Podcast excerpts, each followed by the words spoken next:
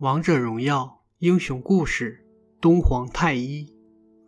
平庸是恶，他如此坚信。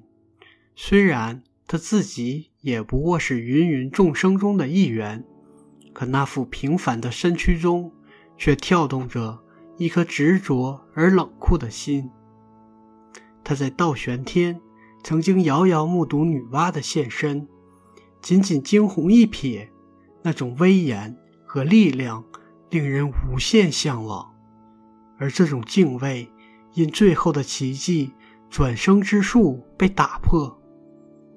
许许多多富于才学之人被召集到道玄天，时隔多年后，为当选者开始创造唯一非实体的奇迹。为了这伟大的工程，曾经仅属于超智慧体的奥秘被展示出来。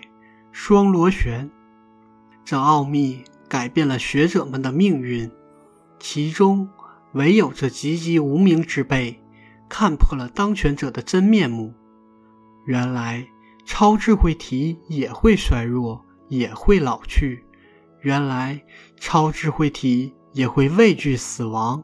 渴求永生，原来存在了那样漫长时光的超智慧体，也并非亘古不灭。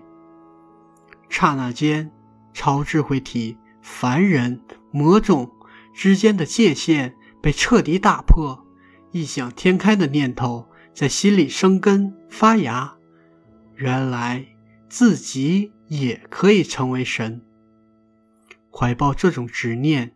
在封神战争结束之后许多年，大河流域的密林中，当太阳的光芒被日式吞噬时，他自愿接受了双螺旋的试验，用自己的身体去验证转生之术，或许是世间绝无仅有的成神之路。他如愿以偿，成为世间第一个接近于超智慧体的造物。通过奇迹掌握了力量、进化以及无穷轮回的可能性，他欣喜若狂，对转生之术坚信不疑，不允许任何质疑。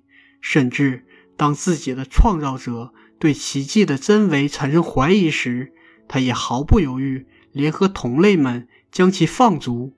但不久，奇怪的事发生了，奇迹失去光辉。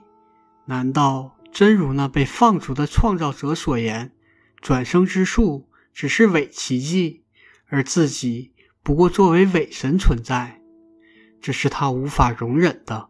他无法容忍自己重归于平庸。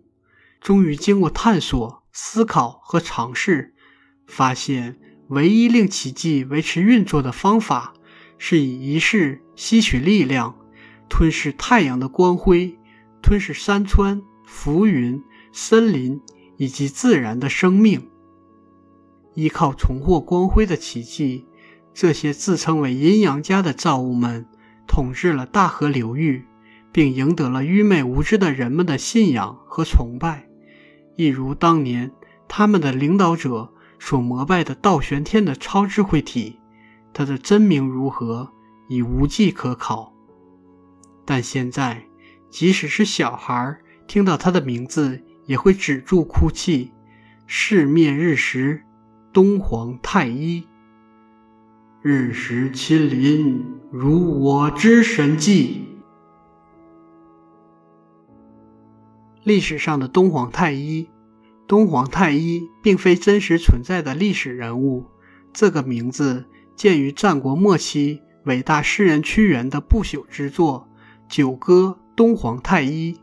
乃是根据楚地流传的祭乐所改编的祭神之楚歌。人于东方立祀，祭祀天神，故称东皇。太一则有多种说法，一指星明，又有称是形容神力无边广大。